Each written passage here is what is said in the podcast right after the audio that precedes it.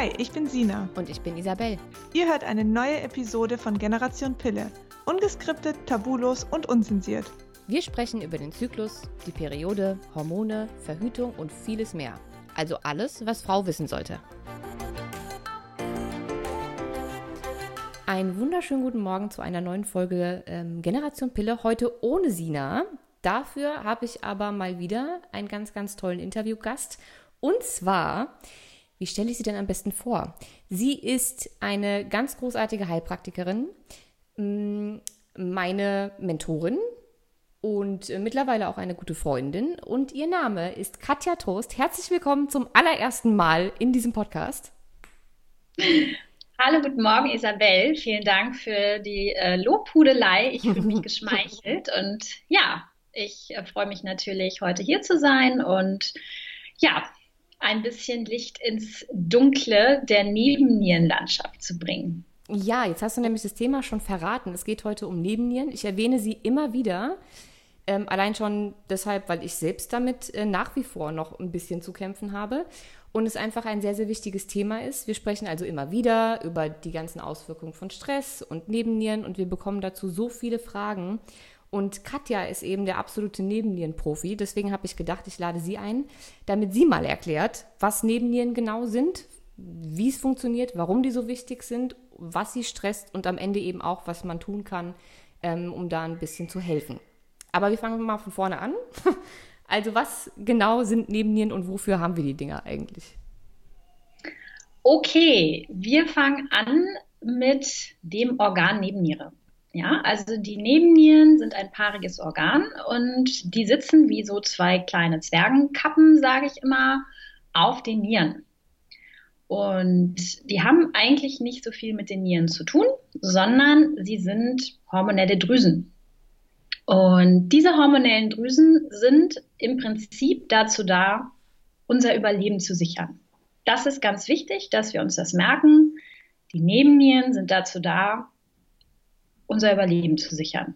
Nichts mehr ist im Grunde ihre Aufgabe. Da sage ich gleich nochmal was Genaues zu, aber das ist erstmal ganz wichtig. Wenn wir das Wort Stress hören, denken die meisten Leute, ah ja, keine Ahnung, ich war lang nicht im Urlaub oder ich habe schlecht geschlafen, ich habe Liebeskummer. Und das ist richtig, dass all diese Dinge stressig sein können. Aber was die meisten Leute nicht wissen, ist, dass Stress etwas Biologisches ist. Da passiert etwas im Stoffwechsel, es passiert etwas im Körper und es passiert immer auf die gleiche Weise. Und irgendwer sage ich jetzt mal, muss es ja machen. Irgendwer muss ja diesen Stress machen, produzieren. Und das sind tatsächlich die Nebennieren. Die Frage ist, warum machen sie das denn? Warum machen die Nebennieren Stress? Warum versetzen sie uns in den Stress? Und da komme ich darauf zurück. Sie wollen, dass wir überleben. Sie wollen, dass wir in Situationen, die für uns in irgendeiner Form gefährlich sind, überleben. Jetzt muss man sich überlegen, okay, ähm, warum machen Sie das jetzt im, im, Besonderen? Und wenn man sich mal vorstellt, dass ähm, unsere, unsere ganze Welt auf Energie basiert, ja, das heißt, wenn nicht genug Energie da ist, dann funktioniert nichts. Das gilt für eine Pflanze, das gilt für ein Tier, das gilt für unseren Computer und das gilt auch für den Menschen. Das heißt, hier eine, finde ich, sehr treffende Analogie. Jeder weiß, dass wenn man zum Beispiel einen Computer nicht am Stromnetz hat, dann wird er auf Akku funktionieren. So. Er wird gleichzeitig ein paar Funktionen, die nicht für das unmittelbare Funktionieren des Computers zuständig sind, runterfahren. Ja, das heißt, der Computer wird so ein bisschen vielleicht die Helligkeit runter tune, sage ich mal so. Bestimmte Apps werden im Hintergrund nicht mehr ausgeführt und irgendwann, wenn es wirklich brenzlig wird, wird der Computer in Standby gehen, ne, damit er überlebt. Das heißt, die wichtigsten Funktionen werden erhalten, aber ich sag mal, das ganze Beiwerk, das, was die optimale Funktion sichert, wird nicht mehr ausgeführt. Und das haben wir im Körper ganz genau gleich. Das heißt, die Nebennieren verursachen Stress, wenn nicht genug Ressourcen da sind, um alles zu machen, was wichtig ist. Und wenn ich alles meine, dann meine ich das, was wir im Allgemeinen als Leben bezeichnen. Und Leben meint, dass es genug Ressourcen gibt, um Reparaturprozesse zu machen. Ja, die sind ja, brauchen auch viel Energie. Dann meine ich, dass alle Prozesse optimal laufen, dass alle Körpergewebe, alle Körpergewebe optimal und gleichzeitig versorgt werden. Und man muss sich eben vorstellen, wie sieht eigentlich ein Standby beim Menschen aus? Also, wenn man jetzt mal so ganz platt bleibt, ähm, ist es so, dass ich sag mal die Haut zum Beispiel oder die Haare überhaupt nicht wichtig sind fürs Überleben. Ja, das sind natürlich alles ganz Jahrtausende, mehrere Millionen alte Mechanismen, die in uns funktionieren, wie beim Urmenschen noch. Und wer vom Säbelzahntiger wegrennt, der braucht keine schönen Haare. Ja, der braucht überhaupt gar keine schöne Haut. Der wird die Verdauungsleistung auf jeden Fall kurzfristig auch unterbrechen, weil das Verdauen, das Aufnehmen neuer Nährstoffe gerade nicht wichtig ist. Was passieren wird, ist, dass Ressourcen verstärkt verbrannt werden, ja, damit man fliehen kann. Es wird Energie mobilisiert und diese Energie wird in die lebenswichtigen Systeme gesteckt, sprich die inneren Organe, die sich auch in der Mitte des Körpers befinden. Und das sind Herz, das sind Lunge. Was dabei aber eben leer ausgeht, ist Verdauung, ist vor allen Dingen auch, und das ist ganz wichtig, wenn man mit Hormonen zu tun hat, Fortpflanzung. Ja, weil Fortpflanzung unter diesen Bedingungen überhaupt nicht klug ist. Ja, wer möchte schon auf der Flucht, wenn eh Ressourcen knapp sind, auch noch ein neues Leben erschaffen? Und natürlich ist Sexualität ein Vorgänger für Fortpflanzung rein biologisch und alles, was mit Sexualität zu tun hat, also sprich auch bei Frauen die weiblichen Hormone, bei Männern die weiblichen Hormone werden dementsprechend dafür sorgen, dass man sich nicht fortpflanzen kann. Ja, das ist eine sehr kluge Geschichte im Körper und so kann man schon mal sehen, wenn jemand Probleme in der Fortpflanzung hat, also sprich alles, was bei Frauen mit Zyklus zu tun hat, dann ist man gestresst. Das ist ganz einfach und eigentlich auch ganz logisch. Daran kann man es schon erkennen. Das bedeutet jetzt nur, um es nochmal runterzubrechen für alle, die jetzt gedacht haben, wow, das waren jetzt viele Informationen. Yes. Die Nebennieren ähm, äh, produzieren Stresshormone. Also genau. äh, Adrenalin, Cortisol. Und zwar nicht ja. nur, wenn wir bewusst Stress wahrnehmen, also weiß ich nicht, Deadline auf der Arbeit, Freund getrennt, irgendwer gestorben, wie auch immer. Also das, was wir bewusst als Stress wahrnehmen, Überstunden gemacht, ein halbes Jahr zu wenig Urlaub, keine Ahnung, sowas. Ja. Sondern bei jeder Form von, nennen wir es mal, Gefahr im Körper. Kann also auch sein, dass ich einfach äh, diverse, diverse Vitalstoffmängel habe oder Unverträglichkeiten oder irgendwo eine Entzündung oder was ja. auch immer. Das alles ja. bringt die Nebennieren genauso dazu, Stresshormone auszuschütten und Stress zu verursachen sozusagen wie wenn ich gerade von einem Säbelzahntiger, einem Bär oder einem Banküberfall oder keine Ahnung was wegrennen würde. Ganz genau, das hast du ganz genau erfasst und das ist genau das, was für die meisten Leute so schwer ist zu verstehen, weil alles, was potenziell unsere Energieproduktion bedroht, ja, und das kann eben alles sein. Und eine ganz wichtige Geschichte möchte ich hier schon mal ansprechen, das ist unser Blutzucker. Ja, wenn wir einen Blutzuckerabfall haben, daran kann man tatsächlich relativ schnell sterben. Ja, wenn unser Blutzucker nicht richtig stabil ist.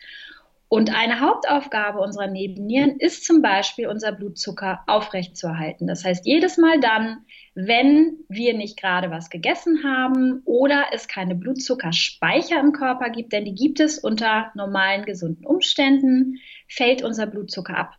Damit wir das nicht merken, sprich damit unsere Funktion erhalten bleibt, damit wir leistungsfähig bleiben, zumindest zunächst einmal wird der Körper gucken, was kann ich tun, um dieses Blutzuckerloch, um es so zu nennen, auszugleichen. Und da kommt eben ins Spiel, dass wir ja Reserven haben in Form nicht nur von gespeichertem Zucker, sondern eben auch in Form von Fetten und Eiweißen. Und da fängt der Körper im Grunde an, sich selbst zu verdauen. Das klingt so ein bisschen hässlich, ist aber das, was ähm, letztendlich passiert, wenn Menschen katabole Prozesse am Laufen haben, eben Abbau. Ja, und wenn mehr Abbau passiert über einen langen Zeitraum als Aufbau, das sind anabole Prozesse, das kennen vielleicht einige von den Anabolikern, die unsere Bodybuilder gerne auch mal nehmen, Schrägstrich missbrauchen, dann hat man früher oder später ein Problem, was man vielleicht nicht gleich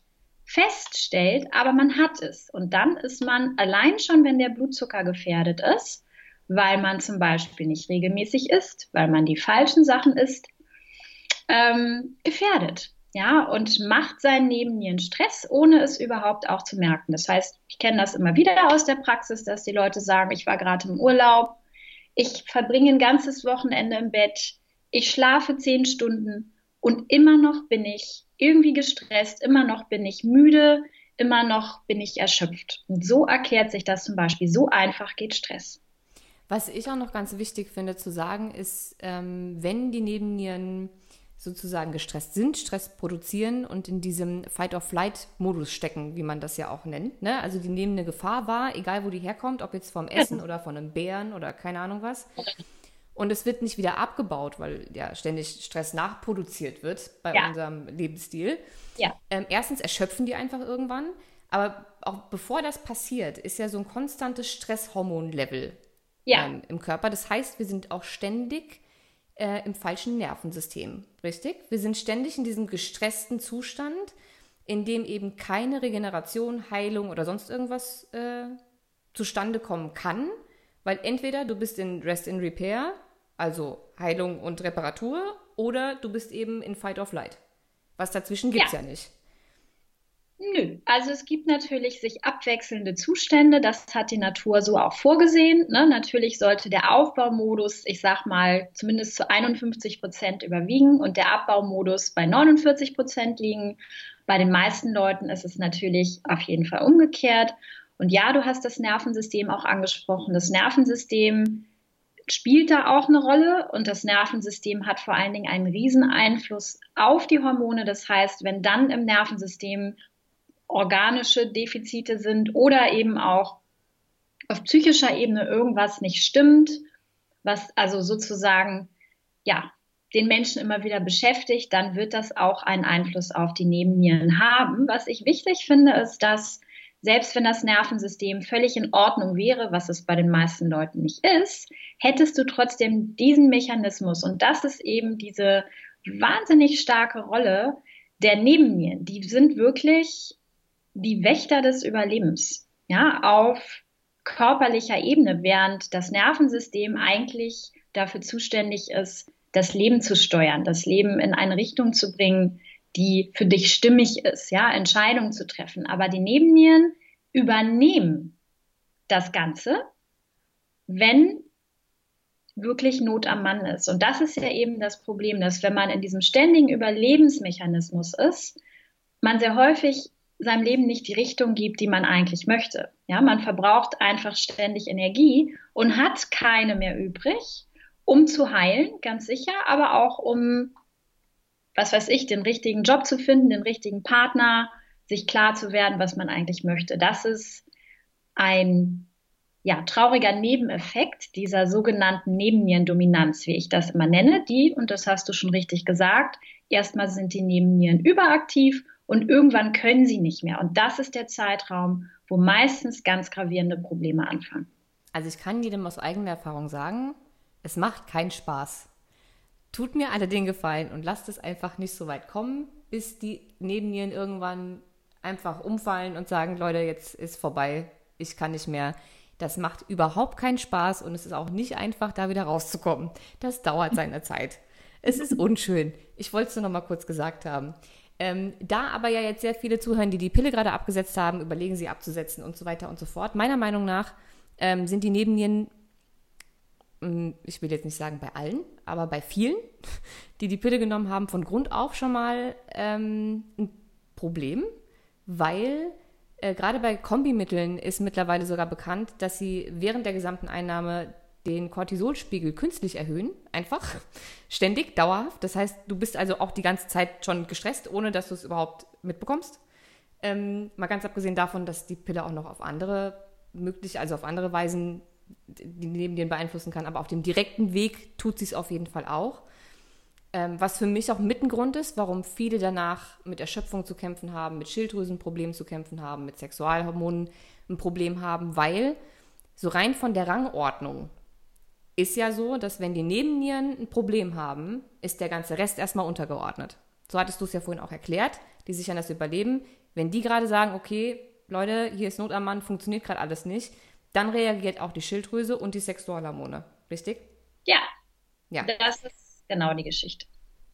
Und ähm, woran kann ich denn merken, dass, also ohne dass ich jetzt irgendwelche Laborwerte machen muss oder ähm, Speicheltests oder wie auch immer, ähm, woran merke ich denn, dass ich mir eventuell den Zustand meiner Nebennieren nochmal genauer angucken muss? Gibt es da irgendwie spezielle Symptome oder?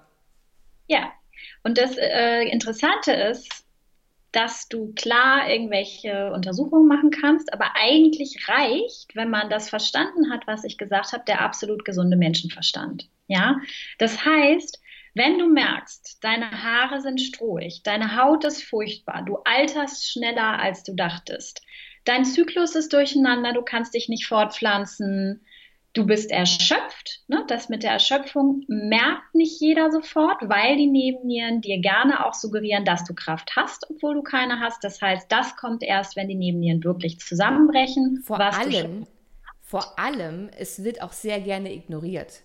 Wir kennen genau. das alle, dass wir ja. mal eine stressige Zeit hatten und dann sind wir irgendwie erschöpft und wir suchen erstmal alle möglichen anderen Gründe dann sind wir erschöpft, weil wir haben zehn Stunden gearbeitet statt acht oder wir haben halt gestern nicht so gut geschlafen und dann findet man 10.000 Ausreden, schluckt ein paar Dextro Energy am Tag, trinkt einen Liter Kaffee und dann geht es schon irgendwie. Aber das wären theoretisch gesehen schon die ersten Warnsignale, die man bitte nicht mit noch mehr Kaffee ähm, irgendwie versucht im Keim zu ersticken, sondern das schon als Signal wahrnimmt. Genau, also das hast du sehr klug gesagt. Aber wie gesagt, selbst wenn das noch gar nicht sichtbar ist mit der Erschöpfung, du kannst es eben sehen, eigentlich daran, dass dein Körper, ich sag mal, den äußeren Schichten, die für das Überleben nicht wichtig sind, keine Bedeutung mehr beimisst. Ja, das kann aber auch die Verdauung sein, die wie gesagt unmittelbar nicht wichtig ist, wenn man vor dem Säbelzahntiger flieht. Es können eben Zyklusstörungen sein, es können bei Männern Potenzprobleme sein. Ähm, wie gesagt, Blutzuckerschwankungen sieht man erstmal nicht. Warum? Weil die Nebennieren sie eben immer ausgleichen. Ja, aber sie sind trotzdem immer wieder da. Das heißt, ähm, wenn der Körper einfach im Prinzip jede andere Störung, die sich im Körper zeigt, also jede chronische Störung, sei es, dass ich komme jetzt zwar auf ein Ergebnis, aber das nicht unmittelbar mit den Nebennieren zu tun hat. Also wenn, sagen wir mal, dein Blutbild durcheinander ist, warum auch immer, musst du dir überlegen, warum ist der Körper nicht dazu in der Lage, meine Selbstheilungskräfte zu aktivieren, um meine Blutzuckerwerte oder meine, meine roten Blutkörperchen oder meine weißen Blutkörperchen ähm, in Schach zu halten, ja. Und das ist zum Beispiel auch eine Geschichte, wenn ich ständige Infekte habe. Wenn ich vor dem Säbelzahntiger unterwegs bin, wird langfristig Cortisol ausgeschüttet und Cortisol soll, soll das Immunsystem unterdrücken. Deswegen kriegen wir gerne auch mal vom Arzt Cortison. Warum? Weil das Immunsystem unterdrückt wird. Das heißt nicht, dass die Infektion bekämpft wird. Das kann Cortison nicht, aber es kann die Anzeichen eines Immunsystems beziehungsweise die Anzeichen dessen, dass sein Immunsystem überhaupt was tut, ja, kann es unterdrücken und ein aktives Immunsystem wird Entzündung produzieren. Das ja, du heißt, kriegst ja, du kriegst ja sogar vor Organtransplantationen kriegst du ja, ja auch Stresshormone gespritzt, damit dein Immunsystem genau. runterfährt und du das Organ nicht genau. wieder abstößt. Genau, ne? Wenn du Neurodermitis hast, sagt man, ach, wie schön, dein Immunsystem ist überaktiv, statt dass es irgendwelche Keime bekämpft, macht es deine Haut kaputt. Wie super, also hauen wir Cortison drauf. Ja, dann sieht man das natürlich nicht mehr, was da im Körper ist. Das Immunsystem wird unterdrückt, hat vielleicht Nebenwirkungen in Bezug auf die Keimbekämpfung. Das heißt, man kann die Keime nicht mehr bekämpfen. Aber das ist eben, ich sag mal so, die Denke eines Menschen, der nicht physiologisch denkt, also der nicht verstanden hat aus meiner Sicht, wie der Körper wirklich funktioniert, was Stress bedeutet und wie dann eben auch Gesundheit erhalten oder hergestellt werden kann. Und das sind zum Beispiel eben ganz einfache Wege, eben Immunsystem funktioniert nicht. Das kann von Autoimmunerkrankungen bis äh, ständige Infekte gehen. Also das ist ein sehr guter Weg zu gucken. Intoleranzen haben ja auch was äh, mit Immunität zu tun, also Allergien oder Intoleranzen auf Lebensmittel. Da zeigt sich eben wieder, dass das Immunsystem durcheinander ist. Und oder auch auf der psychischen Ebene, wenn man einfach Schwierigkeiten hat, an seine Gefühle zu kommen, weil man immer irgendwie, ich sag mal, gestresst ist, weil man immer auf 180 arbeitet, das ist auch eine Möglichkeit, nicht zu fühlen, was wirklich da ist. Ne? Den Kummer nicht zu fühlen, vor allen Dingen sich mit der Vergangenheit nicht auseinanderzusetzen. Das alles sind Anzeichen dafür, dass man im Überlebensmodus ist. Das heißt, wenn die Nebennieren ja allen anderen Hormonen oder Drüsen auch äh, übergeordnet sind, könnte ich eigentlich auch schon anfangen, nach meinen Nebennieren zu gucken, sobald was mit der Schilddrüse nicht stimmt. Also könnte man sich auch überlegen, bevor man anfängt, an der Schilddrüse rumzutherapieren, äh, erstmal kurz zu gucken, wie sind die Nebennieren eigentlich drauf. Ähm, ja. Gleiches gilt für alles, was mit Sexualhormonen zu tun hat, weil. Mit Zucker. Meisten, ich versuche es ja immer wieder, ich rede mir ja den Mund fusselig, was das betrifft. Ähm, es ist so, dass die meisten Frauen nach Absetzen der Pille, die Zyklusprobleme haben, immer erstmal nur sehen, okay, ich habe ein Problem mit Progesteron und Östrogen. Ja. Und ich habe es in meinem Buch geschrieben, ich habe es schon hundertmal erzählt, die Hormone reagieren immer zuletzt, gerade die Sexualhormone, das heißt, bringt erstmal alles andere wieder in Ordnung. Genau. Ähm, inklusive der Nebennieren. Und das ist de facto einfach so. Wenn die Nebennieren überstimuliert sind, dann könnt ihr an euren Sexualhormonen so viel rumregulieren, wie ihr wollt. Das wird nicht besser. Genau, und mit der Schilddrüse genauso. Und wer ein Problem mit Zucker hat, sprich Insulin, genauso. Das ist mhm. einfach die goldene Regel. So hat die Natur uns eingerichtet aus gutem Grund. Ja. Und wir haben es als Menschheit noch nicht wirklich verstanden, beziehungsweise wir setzen uns einfach drüber hinweg. So. Und genau, mit den dementsprechenden Ergebnissen. Und das ist das, was ich in meiner Praxis eben auch sehe. Man muss eben das ganze System verstehen und genauso wie du sagst, die Nebennieren haben immer den Anfang des Endes provoziert, egal was dann noch kam. Ja. Und da muss man auch anfangen mit allen Konsequenzen. Hm.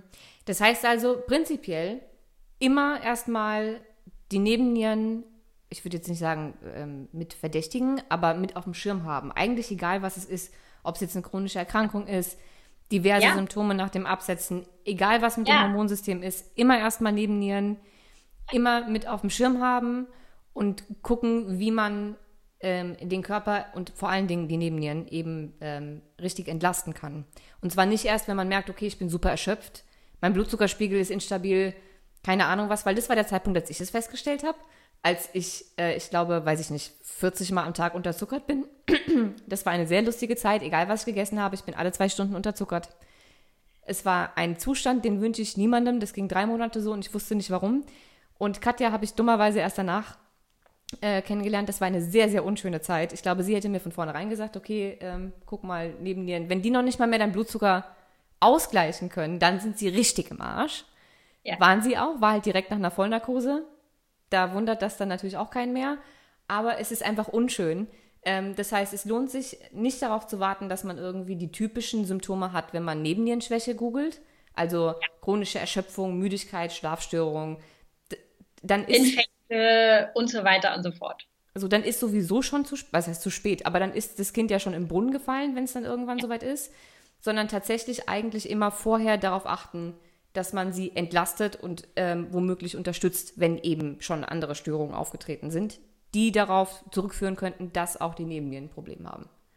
Genau, und im Grunde hast du es gesagt, jede Störung, jede Krankheit wird eigentlich zwangsläufig etwas mit den Nebennieren zu tun haben. Selbst wenn der Trigger von ganz woanders kommt und natürlich gibt es da unterschiedliche Sachen, die dann, sage ich mal, das Kartenhaus zum Einstürzen bringen, aber es geht immer, immer, immer, immer über die Nebennieren. Und ich finde es wichtig, Isabel, dass du das so zugibst, ja, dass deine Nebennieren erstmal richtig unten sein mussten, also in den letzten Stadien der Erschöpfung waren. Und ähm, das war bei mir ja nicht anders. Ja, das ist der Grund, warum ich heute hier sitze und ähm, ja, überhaupt mein Leben meistern kann, ist, dass ich dieses Prinzip verstanden habe, weil auch ich war an einem Punkt, wo ich so unterzuckert war, dass ich äh, so gezittert habe, was ein typisches Zeichen für Unterzuckerung ist, dass ich mich wirklich festhalten musste, sonst wäre ich umgekippt. Mhm. Ja, da war ich zarte 25. Im Übrigen auch nach dem Nuvaring, wollte ich nur mal einwerfen. Ich wollte es gerade erwähnen, auch, auch du, sie ist ja erst danach dann Heilpraktikerin geworden. Sie ja. hat daraus gelernt, aber auch sie ähm, hat damals das gleiche Problem gehabt wie wir auch alle. Ja, ja. Und äh, ich habe mich gefühlt wie eine alte Frau und dachte, mein Leben wäre zu Ende, weil ich plötzlich rein von den Werten her und wie es mir ging und ehrlich gesagt, ich fand auch, dass ich ein bisschen so aussah wie eine Frau in den Wechseljahren. Ja, was auch nicht heißt, dass Frauen in den Wechseljahren so drauf sein müssen, aber in unserer Kultur ist das der späteste Zeitraum, wo dich deine Nebennieren einholen, aber leider nicht der früheste. Und es geht ja immer früher los. Ja, mhm. und äh, durch unseren Lebensstil, unter anderem durch das Einnehmen der Pille, aber nicht ausschließlich, ist es ja so, dass man immer, immer früher die volle Breitseite der Nebennieren bekommt. Ja, also früher war das so, dass man, naja, ich sag mal, typische Studentenkrankheit, es gab eine Umkehrung der Cortisolkurve, ich bin morgens immer müde und abends wach. Das waren so die Kleinigkeiten. Oder dass man eben, na, mal ein bisschen Kopfschmerzen hier, mal ein bisschen Kopfschmerzen da hatte. Aber die Heftigkeit, die heutzutage Leute erfahren, das ist ja viel krasser noch als wie vor 20 Jahren. Und immer jüngere Menschen kriegen eigentlich das voll ausgeprägte Bild einer Nebennierenerschöpfung und das in jungen Jahren. Und man muss dazu sagen, Frauen sind gefährdeter als Männer, weil sie eben auch mit Östrogen zu tun haben, die eben, du hast es schon angedeutet, auch ihr Übriges tun, damit Stresshormone produziert werden. Bei Männern ist es so, dass die ein bisschen mehr Schonfrist haben, die haben aber auch die Pille meistens nicht genommen. Und da geht es später los. Ja, aber bei Frauen mittlerweile, sage ich mal, Anfang 20, Mitte 20, spätestens Ende 20 geht es richtig los und dann fängt es eben an mit Hashimoto und äh, Zyklusstörung und Erschöpfung und die Haare gehen aus und man quillt auf, man nimmt zu und denkt, was ist denn bitte schön hier passiert? So kenne ich mich nicht.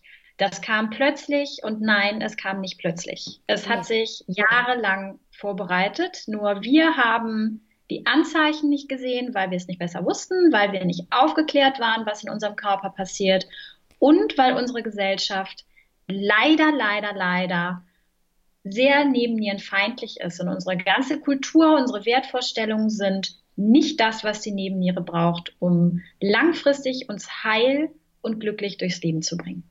Ich glaube, es ist auch ein Problem, dass die typische klassische Schulmedizin ähm, da nicht so ein Auge drauf hat. Als es damals bei mir losging, ähm, nach Absetzen der Pille, hatte ich ja erstmal auch Zyklusschwankungen und so weiter und so fort, Schilddrüsenunterfunktion auf einmal, ähm, mit Darmprobleme, ich war, ich hatte ja Infektanfälligkeit, ich war ständig krank, ich hatte ja alles Mögliche, dann tausend Fehldiagnosen, äh, PCOS, Schilddrüse, postmenopausale Hormonwerte.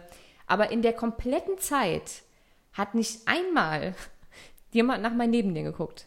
Das ja. habe ich irgendwann selbst rausgefunden, dass es da einen Zusammenhang geben kann. Und da habe ich mir, glaube ich, ein Buch gekauft, das hieß äh, Grundlos erschöpft oder sowas. Äh, da bin ich aber auch erst drauf gekommen, als die Erschöpfung schon losging da, das war ja schon Jahre später, dass ich das erste Mal drauf kam und versucht habe, meinen Lebensstil so ein bisschen anzupassen, meinen Job zu wechseln, Kaffee aufzuhören, keinen Zucker zu konsumieren und so weiter und so fort, um irgendwie gegenzuwirken. Aber immer noch, ich bin dann zum Endokrinologen, der hat auch alle möglichen Nebennierentests gemacht. Ähm, der hat äh, hier ACTH-Test gemacht, um zu gucken, wie gut die noch funktionieren. Und da wird ja, also es wird, ACTH ist äh, das, ähm, das Hormon, was die Nebennieren sozusagen an triggert, für alle, die das jetzt nicht wissen, damit sie dann Cortisol produzieren. Und bei so einem Test beim Endokrinologen gehst du erst hin, dann wird normal abgenommen und geguckt, wie viel Cortisol gerade da ist. dann werden sie sozusagen künstlich getriggert und dann wird noch zweimal abgenommen, um zu gucken, wie viel Cortisol können die jetzt noch produzieren. Und dann wird das in Prozenten ausgerechnet. Und eigentlich sollte nach so einer ACTH-Gabe 100% Leistung kommen. Und bei mir waren es bei der ersten Untersuchung, ich glaube, noch 18% und bei der zweiten schon nur noch 8 oder 9 oder so. Also die konnten schon gar nicht mehr. Die haben von alleine, also selbst mit Triggern schon fast nichts mehr gemacht. Und noch nicht mal da hat die Schulmedizin gesagt, da stimmt was nicht. Der hat gesagt, ja, das sieht halt jetzt nicht so schön aus. Aber ähm, rein schulmedizinisch gibt es nur die Nebenniereninsuffizienz, also Nebennieren arbeiten gar nicht mehr. Und das ist es noch nicht. Also genau. können wir jetzt auch nichts machen. So. Genau. Und genau. danach kam dann die Vollnarkose und dann war Feierabend.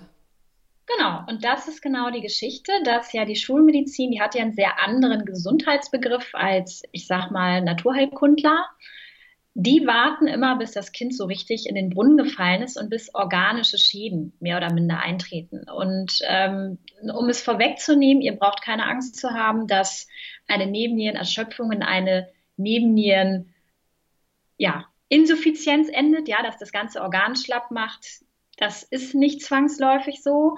Ich spreche hier genau von diesem Unterschied zwischen organischen Schäden und funktionellen Schäden. Und das ist das, was die Schulmedizin leider nicht ernst nimmt, ist, dass man sehr wohl Symptome haben kann, wenn die Funktion des Körpers nicht optimal ist. Also wenn das Organ erstmal unversehrt ist, also keine organischen zellulären Schäden da sind, aber die Funktion des Körpers sehr, sehr betroffen ist. Und natürlich, wenn man das weiter spinnt, also wenn die Funktion über lange, lange, lange, lange Zeiträume beeinträchtigt ist, dass dann natürlich irgendwann, wir bleiben bei der Selbstverdauung, der Körper die eigenen Organe angreifen wird, also verdauen wird, um es mal ganz plastisch zu sagen, und dann auch organische Schäden eintreten. Das ist eigentlich ein total gesunder Menschenverstand, das so zu betrachten und unser Ziel ist natürlich nicht zu warten, bis dieser Zustand eintritt, sondern zu verstehen, dass hier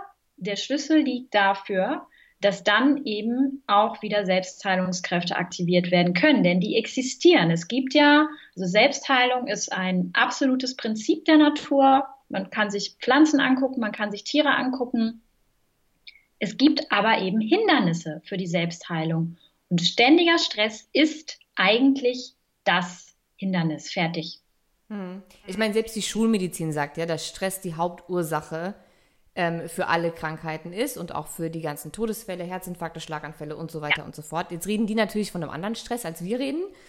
Ähm, aber auch selbst da ist es ja mittlerweile schon bekannt, dass Stress einfach jetzt nicht zwangsläufig gesundheitsförderlich ist. Ja, das stimmt und das ist genau das, was mich immer wieder erstaunt, ist, dass eigentlich seit Anbeginn der Stressforschung, ja, Hans Charlie, ich glaube, so spricht man den guten Mann aus, der hat ja diesen Begriff erst geprägt, äh, wurde sehr bekämpft in der Schulmedizin. Tatsächlich, heute sind seine Lehren absolut anerkannt und selbst dann, er hat es damals schon gesagt, es ist eigentlich die Ursache von allem und eigentlich auch 90 Prozent aller Todesfälle. Aber, und da geht es mir eben drum, es wird dieser Gedanke nicht in letzter Konsequenz zu Ende gedacht. Das wird zwar behauptet und irgendwie weiß man es, aber es wird nicht gehandelt. Und selbst Hans Charlie, der das alles postuliert hat, hingeschrieben hat, hat zum Beispiel sich über weite Zeiten in seinem Leben nur von Sardinen in Dosen ernährt, ja, weil oh. er nicht dazu in der Lage war, zu erkennen, er war Student, er war arm, dass seine Ernährung zum Beispiel etwas mit der Energieproduktion zu tun hat und dass die Energieproduktion etwas mit Stress zu tun hat, beziehungsweise dass wenn ein Energiemangel da ist, Stress produziert wird. Und das ist aus meiner Sicht das große Problem, dass diesem eigentlich generellen Prinzip, dass wir Energie brauchen, viel zu wenig also ja, Energie beigemessen wird, also Bedeutung beigemessen wird. Und das ist aus meiner Sicht das, was die Schulmedizin übersieht.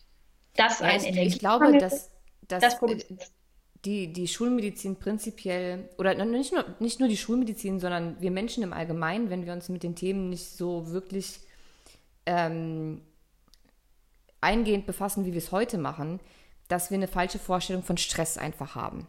Weil selbst wenn dir dein Arzt sagt, Stress ist scheiße, Stress macht krank und du hast zu viel Stress, dann erklärt er dir ja nicht, was für deinen Körper Stress ist. Vielleicht weiß er auch gar nicht, auf welchen nee. Ebenen alles Stress nee. im Körper entsteht. Ähm, nee, dann geht es eher darum zu sagen, überleg dir mal, ob deine Partnerschaft so gut für dich ist, ob dein Job so gut für dich ist, ob du nicht lieber Halbtag arbeitest oder ob du dir eine Nanny für dein Kind suchst oder was auch immer.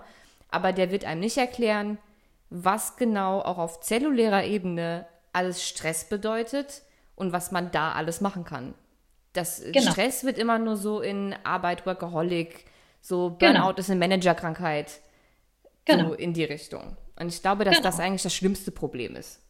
Genau, da hast du recht. Und es ist so, dass, wie gesagt, Mediziner diese ganzen Prinzipien lernen im Erstsemester, schreiben eine Arbeit drüber und dann kommt es im Medizinstudium so kaum mehr vor. Ja, also das wirklich zu sagen, wow, das sind die Grundlagen des menschlichen Funktionierens. So wird eben nicht im Medizinstudium damit umgegangen, sondern es wird gelehrt, ja, okay, und dann heißt es, okay, der Körper ist eine Maschine, da ist ein Teil kaputt, was können wir tun, um dieses Teil irgendwie zu ersetzen, zum Beispiel indem wir Schilddrüsenhormone geben, aber diesen Zusammenhang herzustellen und dann eben zu Ende zu denken, wow, okay, wir haben hier ein Problem auf zellulärer Ebene, was dann eine Art Dominoeffekt verursacht und zwar gnadenlos. Ja, es ist einfach, es zieht sich gnadenlos durchs Leben, ob ich das nun akzeptiere oder nicht, ob ich das möchte oder nicht. Es ist einfach so Punkt das wirklich in letzter Konsequenz zu Ende zu denken, ist nicht Teil des Medizinstudiums. Hm. Ganz im Gegenteil. Das mit dem Dominoeffekt hast du sehr schön gesagt. Ich bin der lebende Beweis für so einen Dominoeffekt. Bei mir ist nacheinander alles in die Brüche gegangen irgendwann. Und äh, ich habe es euch gesagt, wenn man mal so komplett im Arsch war wie ich, ähm, und das war's, weil ich habe diese Nebennierenprobleme ja über Jahre gehabt. Also ich glaube bestimmt mh, hm, fünf Jahre, allein schon vor der Vollnarkose, die mir dann den Rest gegeben hat. Aber es war ja schon fünf Jahre, wo ich die komplett ignoriert habe und an allen anderen Baustellen gearbeitet. Schilddrüsenhormone, bioidentische Hormone, keine Ahnung, Darm. Ich habe alles Mögliche gemacht, nur nicht mich um meine Nebennieren zu kümmern. Ähm, und habe auch alles weiterhin falsch gemacht, was man falsch machen kann, weil ich es halt einfach auch nicht wusste. Ähm, und ich kann nur sagen, dass ähm, das für mich so ein vollkommener ähm, Switch war. Paradigmenwechsel, ja, ganz genau, als ich dann irgendwann richtig dahinter kam. Weil selbst in der ganzen, neben der Literatur, die ich so gefunden habe, war das niemals so eindeutig drin, dass ich damit wirklich hätte was für mich ändern können. Und ich habe auch erst rückwirkend dann festgestellt, ähm, wie im Arsch die waren. Also das ja. war mir die ganze Zeit gar nicht klar, dass ja. auch diese postmenopausalen Hormonwerte und der ganze Kram damit zu tun hatten. Ich habe ja ewig eine Erklärung gesucht, warum meine ähm, Sexualhormone nach Absetzen der Pille einfach nicht mehr wollten. Ja. Ähm, und klar, alles andere, was ich sonst erzähle nach dem Absetzen der Pille, also dass, der, dass die Darmflora hinüber ist, die Vitalstoffe fehlen und so weiter und so fort, das stimmt alles und es ist auch nach wie vor gut, sich darum zu kümmern, weil auch das stresst die Nebennieren. Absolut. Ähm, und deswegen wurde es auch langsam besser, als ich das alles gemacht habe. Aber es wurde eben nicht komplett alles wieder gut. Mittlerweile sind meine Nebennieren so fit, dass ich zumindest keine Erschöpfung habe. Meine Sexualhormone sind alle wieder im Lot. Meine Schilddrüse funktioniert wieder. Es ist alles, alles in Ordnung. Kein PCOS, keine, nix. Alles ist wieder gut. Aber ich merke immer noch, dass wenn ich nicht auf mich aufpasse, also wenn ich mich mal eine Woche echt scheiße ernähre, oder eine Woche viel mehr arbeite als sonst oder ich aus meiner Meditationsroutine rauskomme oder sowas oder krank bin. Wenn ich mal, ich bin wirklich nicht oft krank, aber wenn ich mal einen Schnupfen habe, dann bei anderen Leuten ist der Schnupfen in drei Tagen weg. Bei mir ist die Nase auch nach drei Tagen wieder frei, aber erschöpft bin ich dann zwei Wochen lang. Also das merke ich immer noch, dass auch das noch nicht so komplett ausgestanden ist. Es ist für all das, was ich früher so durch habe, ist das absolut vollkommen in Ordnung, weil, wie gesagt, der Rest meines Körpers jetzt wieder funktioniert. Aber trotz allem, was ich bisher getan habe, ist so ein minimaler Rest immer noch spürbar. Und deswegen kann ich nur wirklich jedem ans Herz, zu, äh, ans Herz legen, sich da früh genug drum zu kümmern, weil dieses völlige Knockout, das ich hatte, das wünsche ich meinem schlimmsten Feind nicht. Und ich bin wirklich das Parade-Negativbeispiel, was es dafür gibt. Ja. Und Katja hat es miterlebt weil Katja ist ja meine Mentorin. Katja hat mich ja geschult und gemacht und getan und Katja weiß, wie schlecht es mir ging.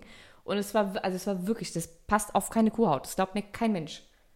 Ja, und Katja ging es genau so schlecht einst, ja, nur eben zehn Jahre vor Isabel. So, ja. und ähm, da gab es diese ganzen Informationen, die wir euch hier heute zur Verfügung stellen, nicht, auch diese ganzen Bücher nicht. Und ja, und deswegen freuen wir uns eben so, euch das näher zu bringen. Und eine Sache, die Isabel gesagt hat, finde ich nochmal wichtig aufzugreifen. Es ist wichtig, seine Nebennieren Situation, sage ich mal, zu sanieren, wenn man es mal so auf den Punkt bringen kann.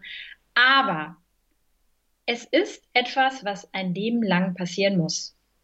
Ne, wenn man die Nebennieren einmal so weit gebracht hat, dass sie sozusagen auf Werkseinstellung sind, so wie sie eigentlich gedacht waren, muss man jeden Tag neu dafür sorgen, dass es auch so bleibt.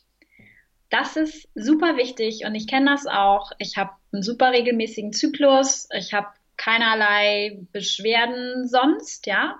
Wenn ich mich übernehme, wenn ich nicht genug schlafe, wenn ich zu viel arbeite, wenn ich nicht genug Freizeit habe, wenn ich nicht regelmäßig esse oder das Falsche esse, dann fange ich an, PMS zu bekommen. Was ja die Warnkarte dann des Körpers ist, dass ich an der Stelle nicht gut genug auf mich aufgepasst habe, sodass mein Körper denkt, hey, Fortpflanzung ist gerade keine gute Idee. Das heißt, es ist natürlich eine Geschichte, wo man ja sagen kann, oh, was für ein bescheuerter Mechanismus, ne? das ist ja alles total doof. Oder man kann es als ein, eine freundliche Erinnerung des Körpers sehen. Und mittlerweile habe ich verstanden, dass mein Körper nicht mein Feind ist, weil er nicht das tut, was er tun soll, sondern wenn überhaupt bin ich der Feind meines Körpers und mein Körper ist mein größter Freund. Und wenn mein Körper mir diese Form von Signalen gibt,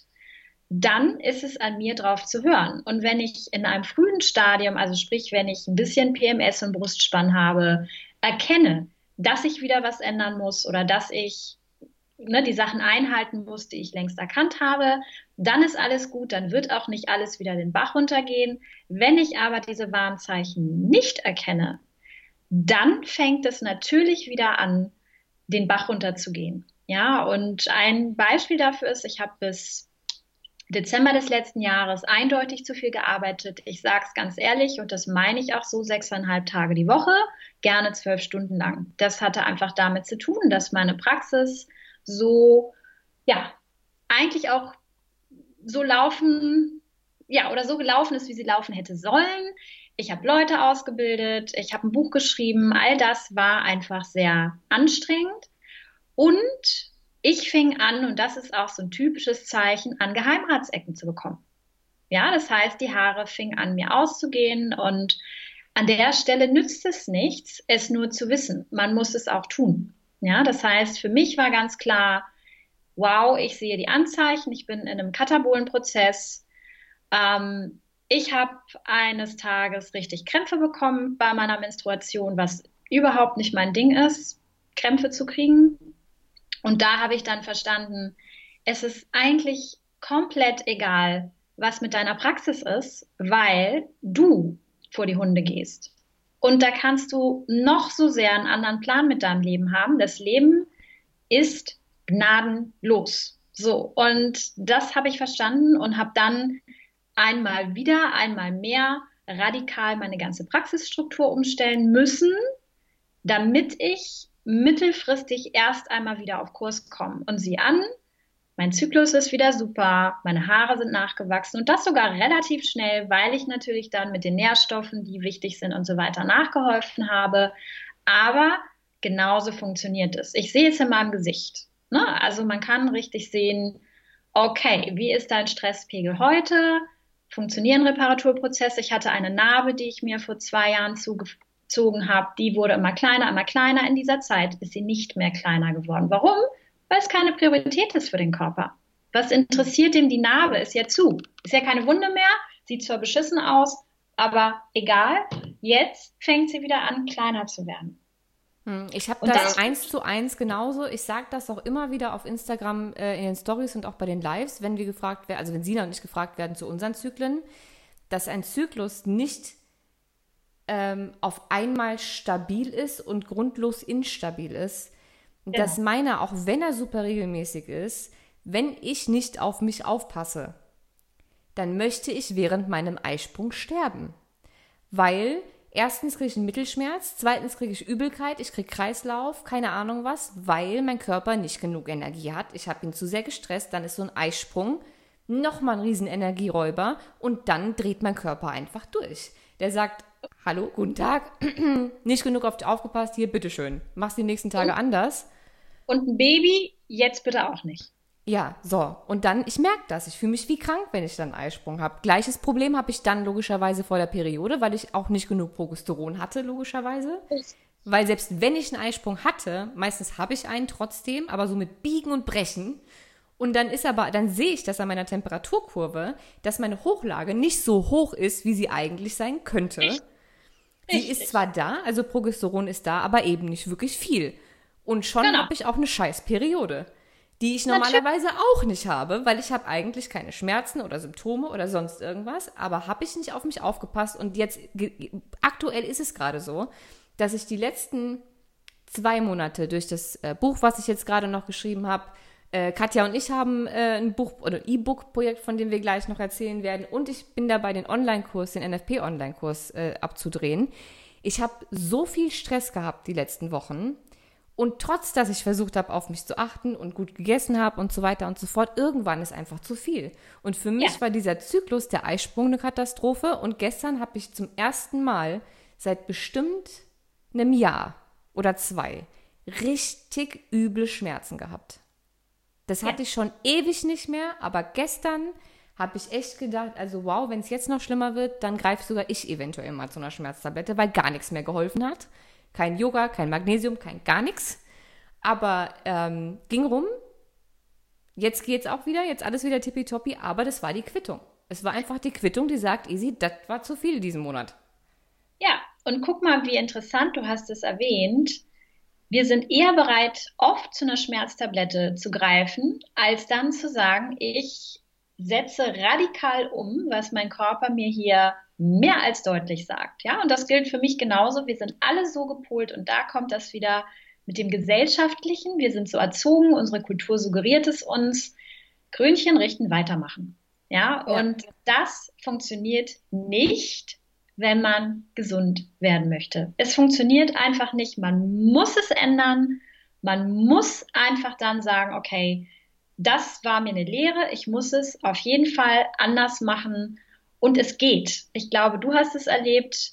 Klar gibt es Situationen, wo alles aufeinander kommt und man hat es anders geplant, mit bestem Wissen und Gewissen. Das heißt, danach gibt es eine Erholungsphase. Und wie gesagt, wenn solche Sachen kurzfristig sind, dann kommt man da relativ kurzfristig wieder raus. Wenn ein Stress langfristig auf eine Situation trifft, wo die Nebennieren sowieso nicht gut aufgestellt waren, dann braucht das unter Umständen Jahre. Und deswegen kann ich nur sagen, Frühsymptome erkennen und handeln. Vor allen Dingen ist es aber auch so, dass man, wenn man weiß, wie man damit umgeht, selbst in sehr stressigen Situationen, immer noch auf sich achten kann. Ich meine, eigentlich weiß ich es ja besser, ne? Und so von wegen Practice what you preach, Pustekuchen diesen Monat. Im Normalfall hätte ich auch sagen können, okay, ist viel zu tun, ist viel Stress, aber dann achte ich noch mehr auf meine Ernährung, dass ich noch mehr Vitalstoffe zu mir nehme, weil ich sie sowieso mehr verbrauche in so stressigen Zeiten und dass ich eine Stunde länger meditiere. So, das hätte ich alles machen können, habe ich aber nicht. Genau. Und das Selbst sind schuld. Muster. Und das sind diese alten Muster, ähm, an die man immer wieder kommt. Ja, das ist unser innerer Widersacher, den ich immer nenne, benenne, den inneren Widersacher, der uns davon abhält, das zu tun, was wirklich gut für uns ist, in jeglicher Hinsicht. Ja, wirklich zu erkennen, okay, die Zeichen sind eindeutig, ja, du musst jetzt so und so handeln, damit es zumindest erstmal okay ist, damit der Schaden begrenzt wird. Und das ist natürlich nochmal ein ganz anderes Thema, warum wir nicht fähig sind, das umzusetzen. Oh, das, was wir gutes, das ist ein sehr gutes Thema. Das schreibe ich mir jetzt auf. Dazu nehmen wir zwei Hübschen auch nochmal eine Folge auf. Absolut. Aber jetzt vielleicht zur Lösung äh, oder einem Lösungsweg ähm, oder Unterstützungsweg für diese ganze Nebennierenproblematik, weil jetzt werden mit absoluter Sicherheit tausende Mädels vor ihrem Handy sitzen und denken, okay, scheiße, was mache ich jetzt? Das bin ich. Ja, das bin ich. So ging es mir auch. Was, was um alles in der Welt kann ich jetzt tun? Genau. Und ja, es gibt viele Wege. Also natürlich ist es erstmal wichtig, überhaupt zu erkennen, was stresst mich. Also bewusster Stress minimieren, äh, früher schlafen gehen, Meditation hilft. Aber wie du am Anfang schon gesagt hast, ähm, ein, ein sehr guter Weg, seine Nebennieren schnellstmöglich zu crashen, ist ein ähm, unausgewogener Blutzuckerhaushalt, der den ganzen Tag hoch und runter und hoch und runter und hoch und runter geht. Ja. Und zumindest dafür ähm, gibt es eine Lösung, ja. nämlich ähm, die Nebennierenkur, die wir sozusagen an mir vor einem Jahr schon ausprobiert haben, hat mir extrem geholfen. Damals muss ich zugeben, dass ich noch gedacht habe, ja, lass die Katja mal erzählen, wie soll denn das funktionieren? Und außerdem muss ich jetzt auf so viel Essen verzichten und das ist alles scheiße. Aber egal, wenn Katja das sagt, dann probiere ich das jetzt mal. Die wird schon wissen, was sie mit mir vorhat. Also habe ich gedacht, ich mal gucken. Wenn es nach zwei Wochen keine Veränderung gibt, dann zeige ich der Frau einen Vogel. Und wenn doch, dann freue ich mich einfach drüber. Und ich habe es probiert und nach zwei Wochen waren mal meine Schlafstörungen weg. Ich hatte unheimliche Probleme durchzuschlafen, weil ich immer wieder, wie soll ich das erklären, aufgeschreckt bin. Mein Körper hat einfach unkontrolliert Adrenalin und Cortisol ausgeschüttet nachts und hat mich geweckt mit Herzrasen, Zittern und so weiter und so fort. Also es war ganz schlimm. Und ähm, das ging schon mal von alleine weg, auf einmal, nur durch die Nahrungsumstellung. Und als ich das gemerkt habe und auch diese Erschöpfung ähm, nachgelassen hat und ich irgendwie ja wacher und konzentrierter war, habe ich gedacht, okay, irgendwie ist da wohl doch was dran.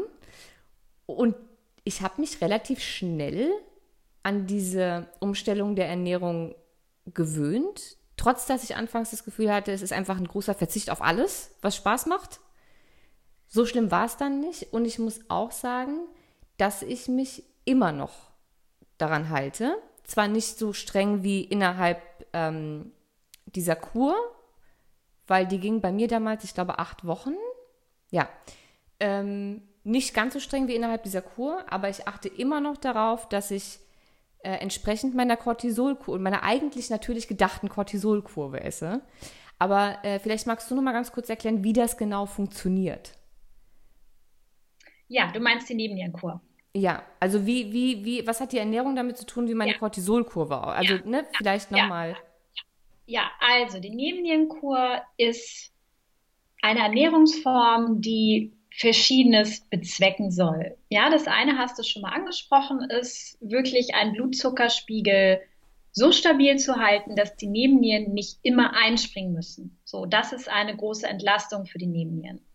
Dann ist es ja so, dass ein Energiemangel, das habe ich auch eingangs gesagt, definitiv ein Riesen, wenn nicht der größte Auslöser neben psychischen Geschichten, sage ich mal so, von Nebennierendysfunktion ist. Und wenn wir Nährstoffmängel haben, dann haben wir definitiv auch ein Problem mit den Nebennieren. So. Und das heißt, dass wir mit der Nebennierenkur bezwecken wollen, dass wir wirklich die Nährstoffe bekommen, die wir brauchen.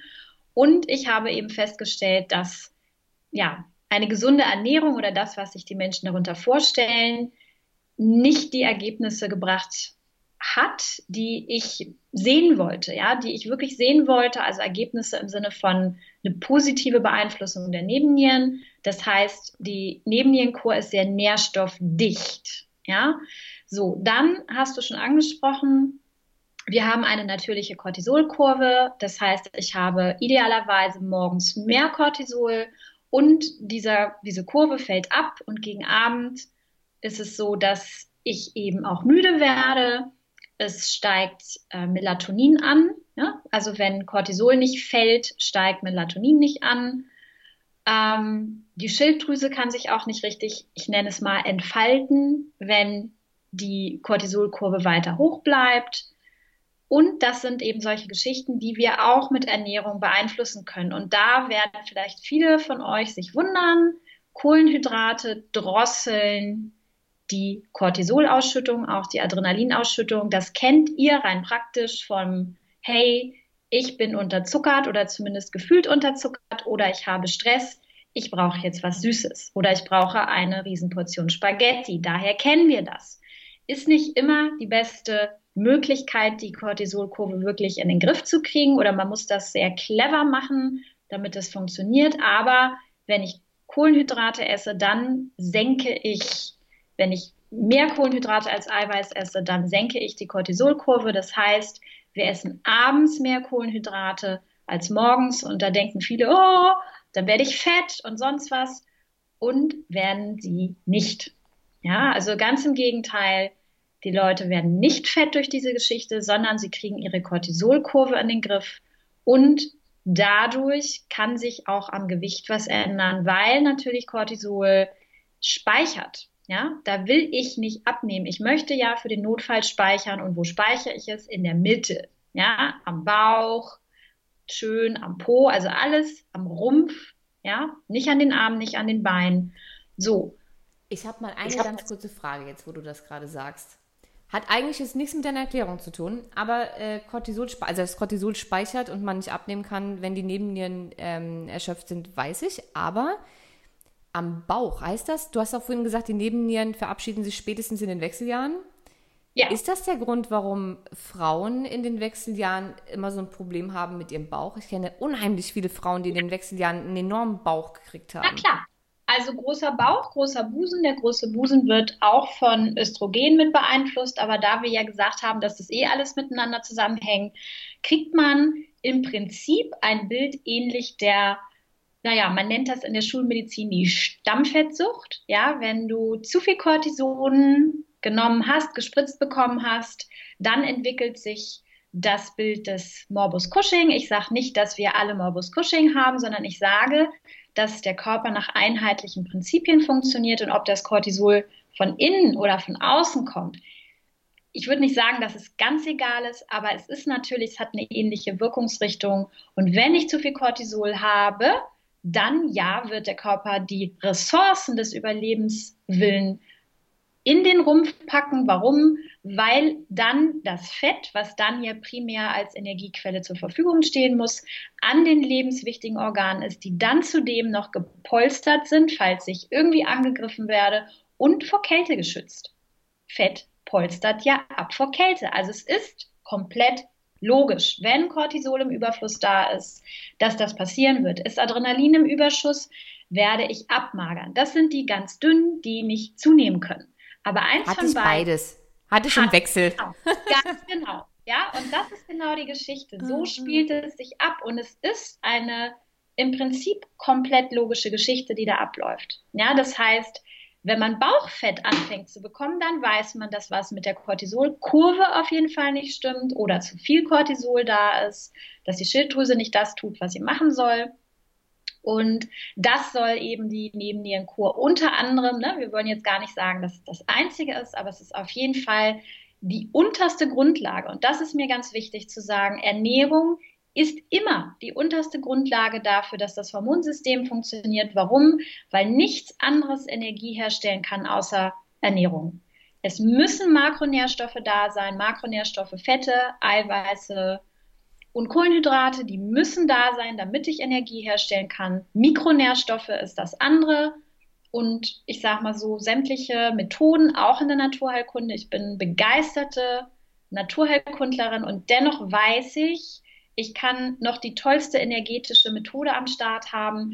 Energetische Methoden können Energie nur verschieben. Sie können keine herstellen. Und wo nichts ist, kann nichts verschoben werden. Also muss ich dafür sorgen, dass Energie wirklich hergestellt wird. Das möchte die Nebennierenkur und dadurch, dass ich auf bestimmte Stoffe verzichte, die ich sag mal, meinen Körper vergiften und da ist ganz klassisch Alkohol so. Ich meine, Alkohol macht betrunken durch eine Vergiftung. So wirkt Alkohol. Es belastet meine Leber und all das belastet natürlich die Nebennieren, dann Stoffe, die grundsätzlich eher zu Intoleranzen führen, wie zum Beispiel Gluten, wie Milchprodukte, die aber auch einfach ganz schwer verdaulich sind. Und hier ist es ja natürlich wieder wichtig zu wissen, wenn meine ganze Energie auf Verdauung geht, dann geht sie nicht in die Selbstheilung. Gerade wenn ich noch am Anfang einer Heilungs- oder eines Heilungsprozesses bin und meine ganze Energie in Verdauung reinstecke, dann werden andere Prozesse einfach auf der Strecke bleiben. Das heißt, die Nebennierenkur möchte den Körper entlasten, möchte den Tag- und Nachtrhythmus wiederherstellen oder zumindest unterstützend dabei helfen, den Tag- und Nachtrhythmus wiederherzustellen. Und ich möchte einfach Clean Eating betreiben. Das sind so die wesentlichen Punkte der Nebennierenkur. Ja, bei mir hat das damals unheimlich, unheimlich gut funktioniert. Damals gab es dazu aber noch keine Rezepte. Das heißt, ich habe einfach äh, damals von Katja eine Liste gekriegt, mit das darfst du alles nicht mehr essen. Viel Spaß.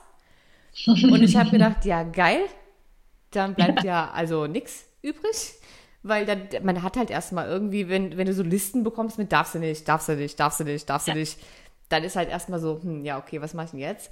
Ähm, aber weil das so gut funktioniert hat und ich weiß, dass von euch einfach so viele ähm, Nebennierenprobleme haben und ich habe damals berichtet von meiner, von meinen Erfahrungen mit der Nebennierenkur und ich habe zigtausend Mails gekriegt mit, ja, aber wie mache ich das denn? Jetzt erklär doch mal, wie das genau funktioniert.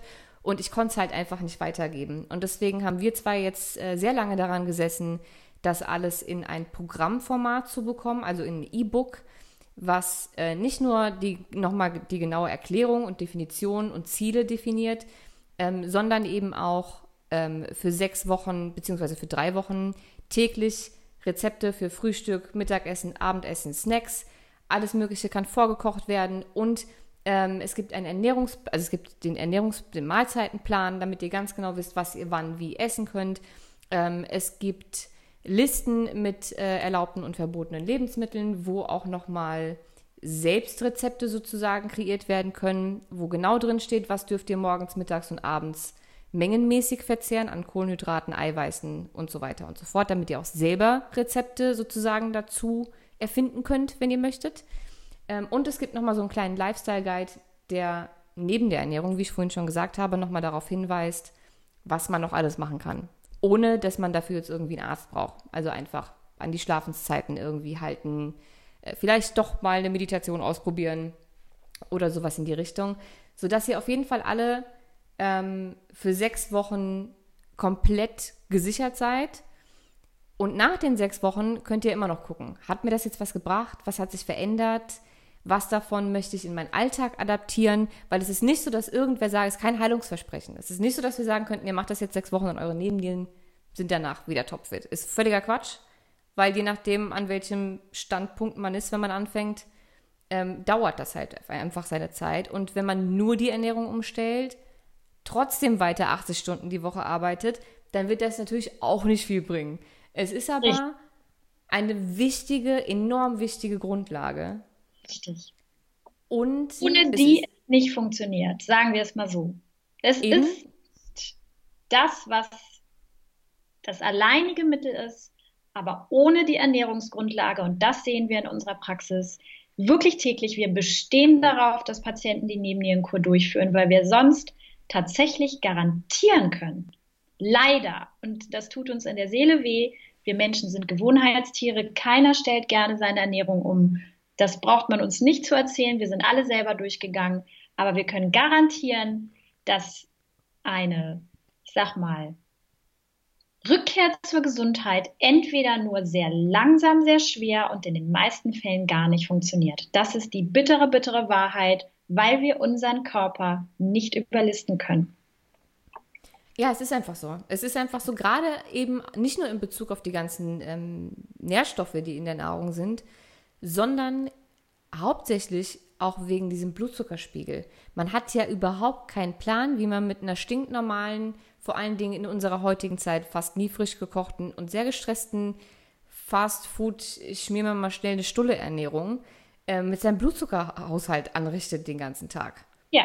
Also allein das, ähm, wenn der Blutzuckerspiegel den ganzen Tag weiter so krass schwankt ähm, über die nächsten Jahre, dann ja, wie sollen die Nebennieren dann jemals wieder Luft bekommen? Also das ähm, ja, ist einfach und, schwierig. Ja, und nicht nur die Nebennieren, ja. Was oft vergessen wird, ist, wenn wir zum Beispiel Hormone messen. Ne? Also wir messen, haben wir genug Schilddrüsenhormone, haben wir genug weibliche Hormone oder die richtigen weiblichen Hormone, wie auch immer man das benennt. vergessen wir ja immer, wenn wir im Speichel messen oder im Blut, das ist jetzt erstmal Nebensache, im Blut liegen die Hormone gut. Im Blut bringen die uns nicht viel. Sie müssen wohin? In die Zelle. Ja, das heißt, die Zelle muss sich aufmachen für die richtigen Hormone. Ja, und wer ist sozusagen der Schwellenhüter? Wer sagt, ob die richtigen anabolen Hormone reinkommen oder nicht? Das ist der Blutzucker, was ja total sinnig ist. Ja, wenn der Körper denkt, er kann das Überleben nicht sichern und dazu ist ein gesunder Blutzucker wichtig, warum soll er die Zelle aufmachen für Schilddrüsenhormone, für Progesteron? Warum? Macht überhaupt gar keinen Sinn. Das heißt, hier schon mal eine Erklärung dafür, warum häufig die Blutergebnisse oder die Speichelergebnisse oder was auch immer man da misst, ganz okay aussehen und trotzdem hat man auf einer symptomatischen Ebene immer noch Zeichen einer Schilddrüsenunterfunktion, PMS und so weiter und so fort. Und wer seinen Blutzuckerspiegel nicht in den Griff kriegt, wird da an der Stelle auch weiter Probleme haben, egal wie gut oder normal die Untersuchungsergebnisse aussehen. Hm. Also ich kann es nur jedem raten, sich auf jeden Fall ähm, die Kur mal anzugucken und einen Blick drauf zu werfen, wirklich kritisch zu hinterfragen, ähm, ist mein Lebensstil gerade gut so? Habe ich vielleicht was mit den Nebennieren? Ist irgendeins der genannten Probleme aus dieser Podcast-Folge vielleicht meins? Sind meine Hormone noch irgendwie nicht so ganz hm, vorbildlich im Einklang, wie sie sein sollten? Ähm, gerade nach Absetzen der Pille. Was kann man, was kann man äh, am Lebensstil ändern? Und vor allen Dingen bin ich bereit, meine Ernährung umzustellen? Und wenn ja, dann kann ich euch nur wärmstens ans Herz legen und die, die mich kennen, wissen, das sage ich jetzt nicht, weil ich damit einen Haufen Geld verdienen möchte, sondern weil ich gerne meine Erfolge an anderen sehen würde. Mir hat das einfach damals so unfassbar geholfen, ähm, dass wir versucht haben, das möglichst einfach inklusive aller Rezepten und einer äh, und, und ähm, Lebensmittellisten und genauen Listen, wann ihr was essen könnt, einfach umzusetzen, sodass es für jeden ähm, einfach nachzumachen ist. Und dass hoffentlich jeder dadurch ähm, Veränderungen feststellen kann, positive. Ja. Ja, wir verlinken euch natürlich ähm, erstmal auch Katjas Buch, das ich noch gar nicht erwähnt habe. Die meisten, die uns auf Instagram folgen, kennen das, weil ich das ständig empfehle. Ich werde ja so oft gefragt, was mein Lieblingsbuch zum Thema Hormone und Frauengesundheit ist. Es ist Katjas Buch. Sie ist also die Katja Trost, die auf diesem Buchcover steht. Äh, das werde ich natürlich nochmal verlinken. Wir verlinken natürlich auch die Nebennierenkur. Und ähm, ja, ich würde sagen, dann haben wir jetzt eine über eine Stunde schon gequatscht. Dann gehen wir euch jetzt mal nicht länger auf den Keks. ich bedanke mich ganz, ganz, ganz herzlich bei dir, liebe Katja, dass du da warst. Und auch hoffentlich nochmal neu noch mal, äh, kommst. Unbedingt. Unbedingt. Wir haben ja noch viel vor, du und ich. Und ähm, ich habe mich riesig gefreut, auch dieses Thema, was mir so am Herzen liegt, einfach nochmal an möglichst viele Menschen weiterzugeben. Und ja, hat Spaß gemacht. Super. Mit diesen Worten verabschieden wir uns. Wie gesagt, es wird alles verlinkt. Und ähm, wir hören uns nächste Woche wieder. Bis dann und tschüss, Katja.